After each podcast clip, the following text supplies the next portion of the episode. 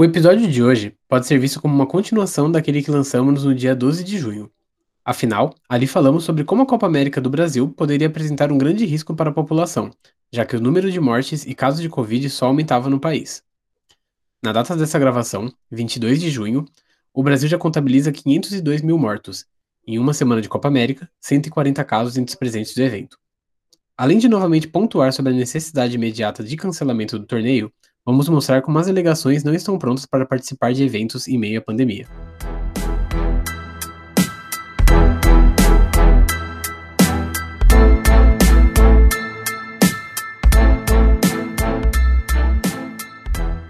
Olá, esse é o Trio de Arbitragem e eu sou o Lucas Alves. Eu sou o Luiz Guilherme Pereira. E eu sou a Patrícia Pinheiro. É, bem, como você mesmo falou, né, Lucas, são 140 casos até o momento, né, confirmados pela Comebol entre os participantes da, da, da Copa América. E acho que nada mais é do que o que não só a gente, mas como toda a imprensa se preocupa mesmo com a saúde pública, noticiou, né? Veio discutindo, veio falando, se posicionou contra. E eu acho que isso só reforça como esse tipo de torneio ele é supérfluo para o futebol no geral e perigoso, né, para a saúde pública. E eu digo que ele é supérfluo porque, apesar dos índices de audiência estarem normais, eu não, não acompanho, eu, eu acompanho muitos canais de esporte, eu não vejo discussão sobre os jogos, é muito raro a gente acompanhar alguma discussão sobre os jogos, algumas informações sobre a Copa América.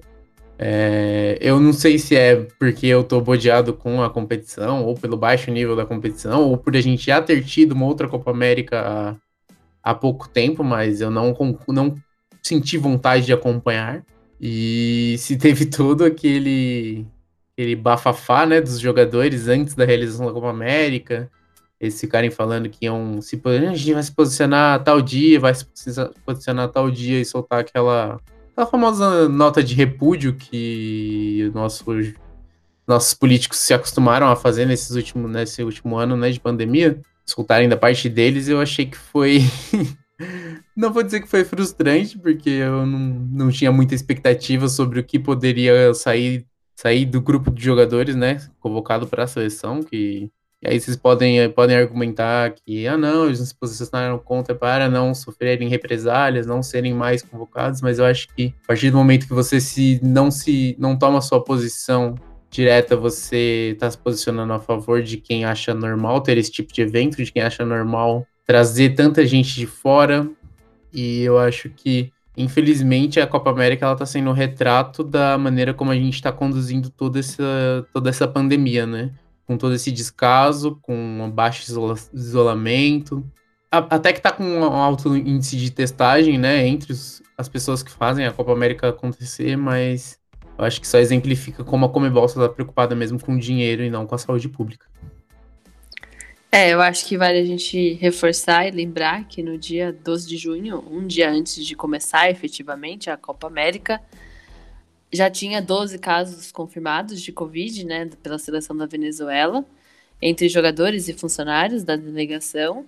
E agora, uma semana depois, que a gente está no dia 22, a gente já tem mais de 100 casos confirmados. E mesmo assim, continua, continua acontecendo em volta dos estados das regiões que a gente está sediando aí. E apesar desse número grande de testagem, também tem um número grande de detectação de Covid, casos de Covid, né? Que isso pode cada vez aumentar, porque se a gente for pensar que no dia 12 a gente tinha 12 casos e no dia 22 a gente já tem 140 casos, isso vai aumentar. Com toda certeza vai aumentar, porque até o tempo de você testar e você ter resultados, as pessoas estão confinadas, né, no mesmo ambiente. Então, esse número de propagação vai ser muito maior.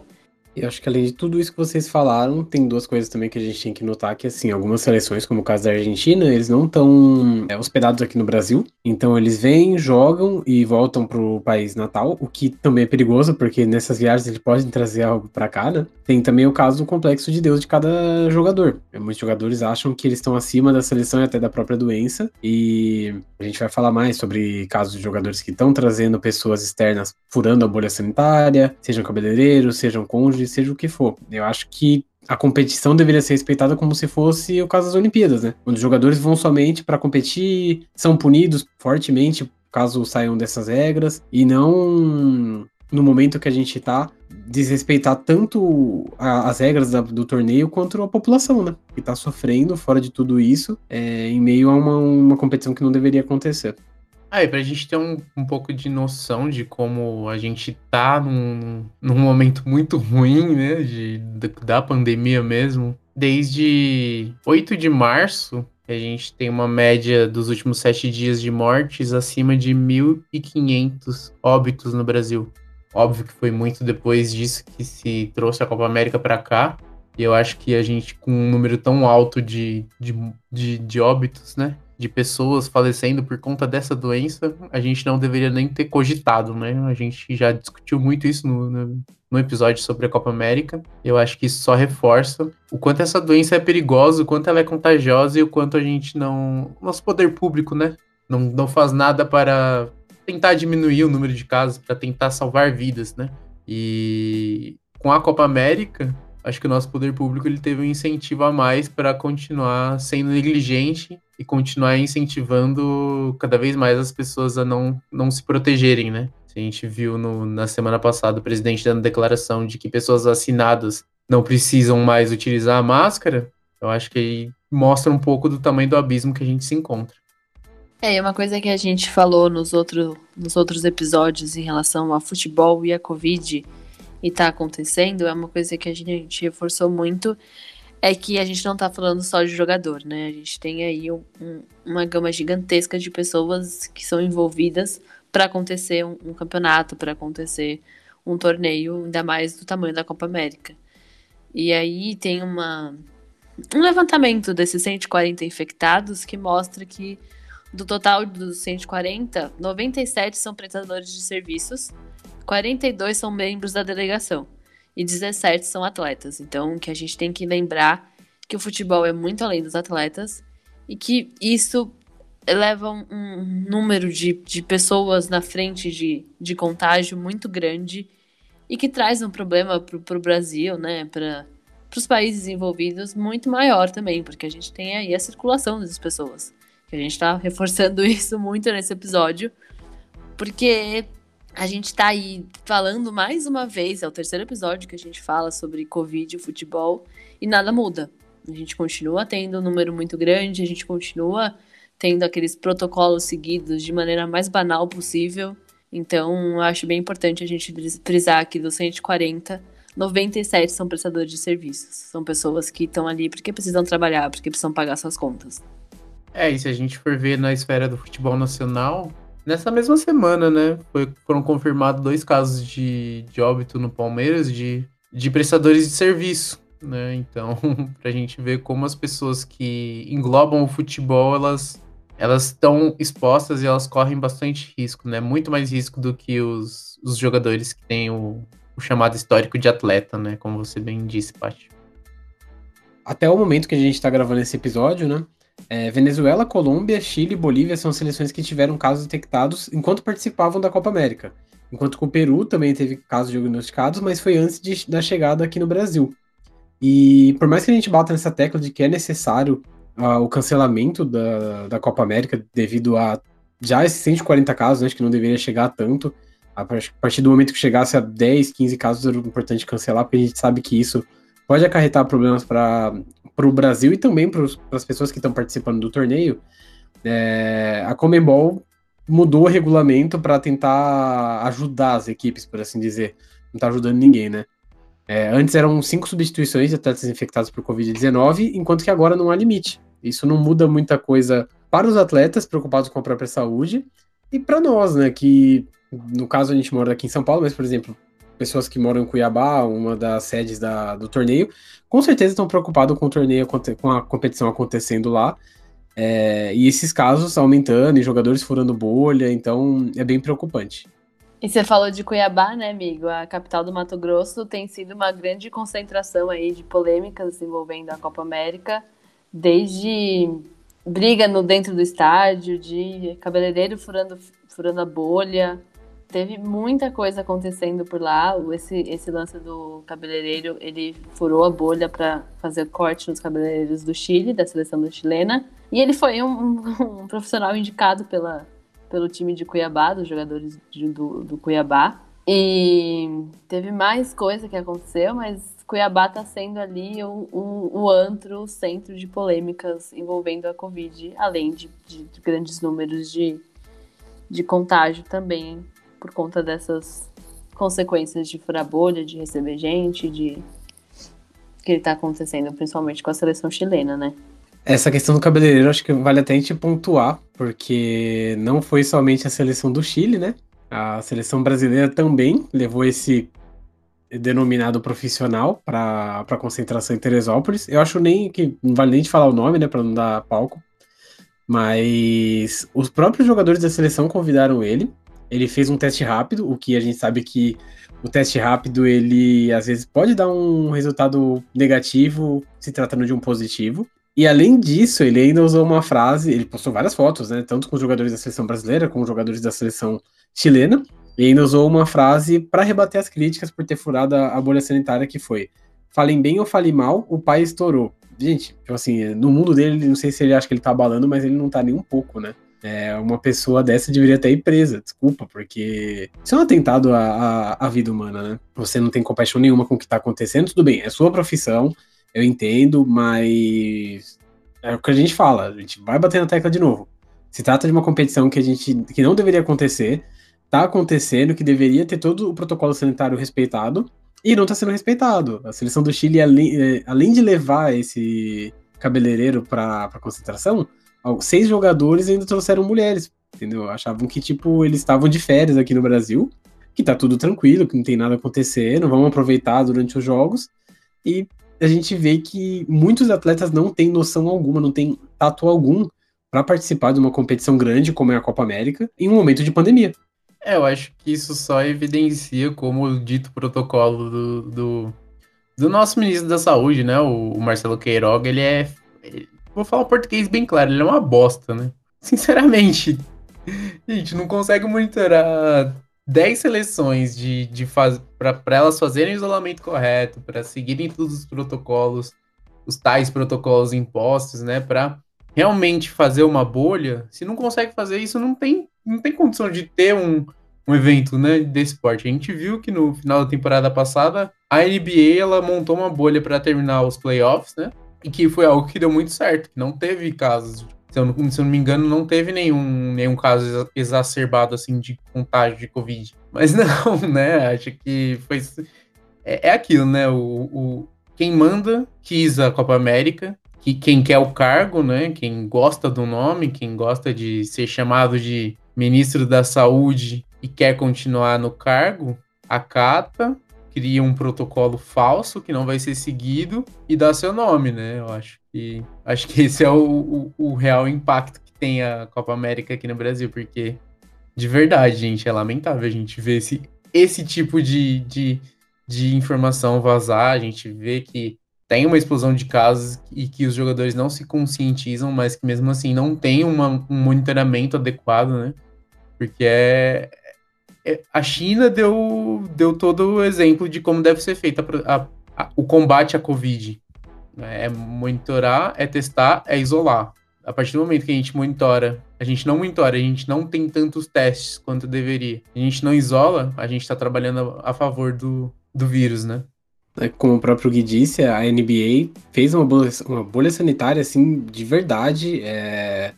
Foi incrível o que eles fizeram, inclusive a preocupação dos testes, né? Porque antes de fechar essa bolha sanitária, eles viram se o estado onde ia rolar, que era a Flórida, se esses testes que eles iam usar não ia ficar faltando para a população, porque se caso acontecesse isso, eles iam dar uma forma ou de comprar de fora ou de não realizar o evento. O mesmo aconteceu com o US Open, né? Que é a competição de tênis.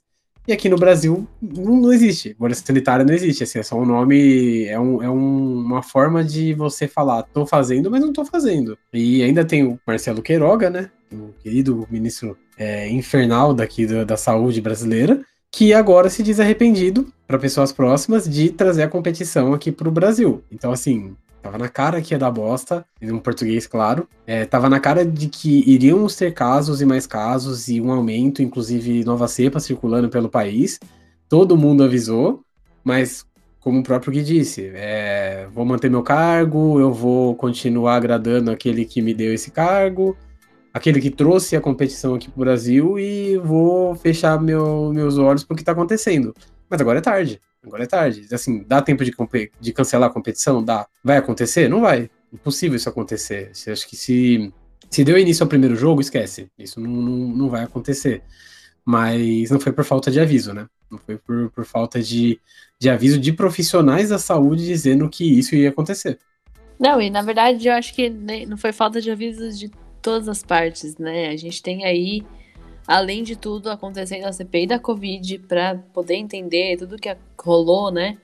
Pra gente chegar nesses números tão absurdos de mortes e de, de a pandemia descontrolada no Brasil. E mesmo assim, tem rolando, tá rolando um campeonato do tamanho da Copa América. Além de, de tudo isso, né, que a gente tá falando aqui, tem outras coisas absurdas que aconteceram e a gente tem o caso do atacante da Bolívia, Marcelo Moreno, que tava, ele não chegou junto com a delegação, ele estava afastado. Não tem nenhuma confirmação se ele estava com Covid ou não, mas estava nos nomes aí que não entraram e chegaram, se juntaram agora com os atletas. E ele fez uma publicação no, nas redes dele criticando a, Come, a Comebol, a decisão da Comebol de ter a Copa América em meio a tudo isso. E a, a publicação dele fala: Obrigada a vocês da Comebol por isso. A culpa é totalmente de vocês. Se morre uma pessoa, o que vocês vão fazer? O que importa é somente o dinheiro. A vida do jogador não vale nada? Fecha aspas. Depois dessa publicação, o atleta foi suspenso pela Comebol por uma partida, ele ficou fora, e aí teve que pagar uma multa de 20 mil dólares. Então, assim, além de tudo isso está acontecendo, os jogadores que são, né, grande frente aí de se prejudicar, além de toda todas as pessoas envolvidas, eles não podem falar abertamente sobre isso, que é o que o Gui falou no começo dos jogadores da seleção brasileira que tinham esse receio, né, e resolveram se abster. Falavam, falavam, falavam, e na hora de falar não falavam nada. Então a gente tem aí um, um, um pedaço também muito preocupante do quanto eles conseguem se impor ou conseguem se expressar com tudo isso que tá rolando, né? É, e o caso do, do Marcelo Moreno, isso sim é um jogador se posicionar é, contra a competição e contra a entidade Comebol. Não que aconteceu com a seleção brasileira, como a gente mesmo disse, né? Que ficou naquela, não, vocês sabem quais são as suas posições, você sabe o que a gente pensa sobre isso. E aí no dia de falar, o que, que aconteceu? Não, a gente vai jogar. É... Gente, não teve nada, sabe? A gente não teve um respaldo daqueles que por alguns dias foram vistos como heróis, que muitos achavam que o Tite poderia inclusive pedir demissão da seleção, que o Neymar poderia não jogar. O Neymar, assim, quando foi dito que o Neymar tava, era um dos jogadores que não queria jogar a Copa América, nossa, é, não mudou minha concepção dele, porque tenho muitas outras questões com o Neymar, mas foi uma atitude que, pelo menos essa, eu falei assim, pô, isso merece ser aplaudido, não só dele, mas como dos outros jogadores. E no fim, nada, né? Não aconteceu nada, não mudou nada. A gente viu Soares falando, sim, também, que tipo, era contra a realização da Copa América, o Cavani, muitos outros jogadores, mas da nossa seleção mesmo, a gente não. A gente acabamos passando vergonha, mais uma vez. E dessa vez foi uma vergonha fora de campo, né? É, eu acho que o mais engraçado, entre aspas, disso, né, é que ele, o, o tal posicionamento deles, o dito posicionamento deles, foi feito num stories no Instagram que após 24 horas ele apaga. Então, se você entra, por exemplo, no perfil do Neymar, não tem um A falando sobre isso. Se você entra no perfil do Casimiro, não tem nada falando sobre isso. Então, que raio de posicionamento é esse que dura 24 horas, gente? Sério. É... Eles criaram toda essa, entre aspas, expectativa, né, em quem tava esperando um posicionamento brando deles. Mas eu acho que o real problema deles não era com a competição, e sim com o mandatário da CBF, né? O, o, o, o caboclo que tá afastado, né? E que não tinha um relacionamento muito positivo com praticamente com todo mundo, né? Que, com quem ele trabalhou. Bem, eu acho que a gente não pode se estender muito no assunto também, porque senão a gente fica muito repetitivo, né? É o segundo episódio do qual a gente fala sobre a Copa América e Covid. Então, Acho que valia só trazer essas novas informações. Lógico que se tiver mais coisa a gente vai trazer para vocês e com certeza vai, né? A gente espera de que não aconteçam mais casos, de que os jogadores respeitem a bolha sanitária e de que esse torneio termine o mais rápido possível para não gerar nenhum dano tanto para os atletas quanto para a população. Mas a gente sabe que a realidade é outra, a gente sabe que a gente vive numa política genocida e que essa política se envolveu novamente com o futebol, trazendo um evento praticamente mortal para algumas cidades aqui do Brasil, né? Então, acho que a gente deixou bem claro nossa posição no primeiro episódio, estamos deixando bem claro nossa posição agora, e a gente só espera que esse campeonato termine da melhor forma possível, não em termos de futebol, mas em termos de saúde, né? É, eu acho que a gente tá revivendo aí momentos de 100 anos atrás, né, da gripe espanhola, que a gente, o país teve um pouquinho mais de consciência, cancelou os jogos, a gente tem jogos acontecendo em meio a uma pandemia absurda.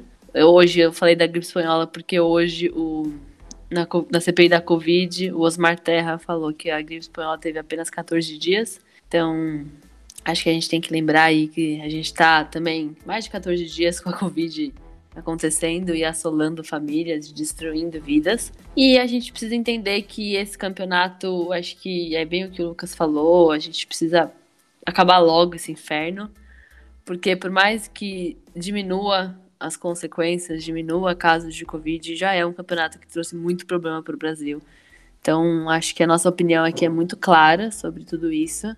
Acho que a gente deixou. Então, foram três episódios de Covid e futebol, isso já está mais do que pautado e batido martelo do trio de arbitragem. E que a gente vai ficar atento com tudo o que acontecer da Copa América nos próximos dias e a gente vai continuar comunicando isso, porque acho que o propósito nosso é sempre trazer essas questões além do futebol em si. E aqui a gente não quer falar de, de como o Brasil está sendo na Copa América, a gente quer falar da problemática que isso está causando para o Brasil em si, né? Exatamente, né? E fica a torcida para o campeonato acabar sem nenhuma morte de ninguém envolvido do... para que ele aconteça. E... e bom, né? Se você, assim como a gente, sabe que se posicionar demanda expor as suas ideias, seus, as suas posições de maneira bem clara, né? Não como, não como a nossa seleção fez.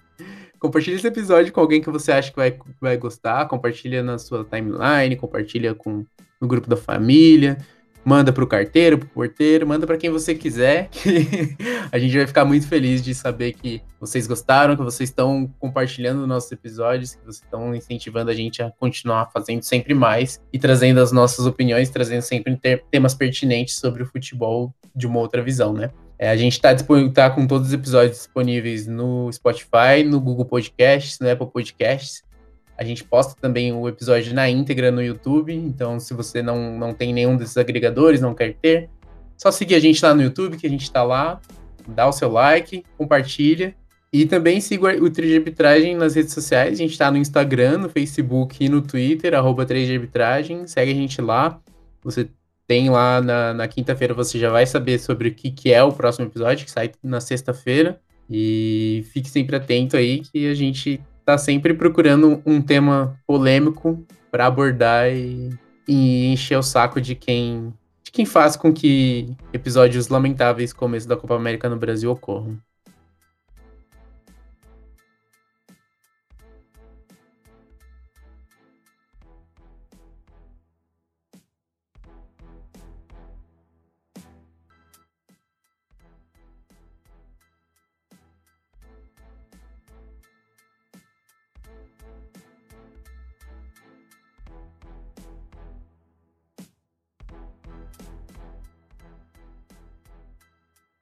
Esse podcast foi gravado e editado pela equipe do Trio de Arbitragem.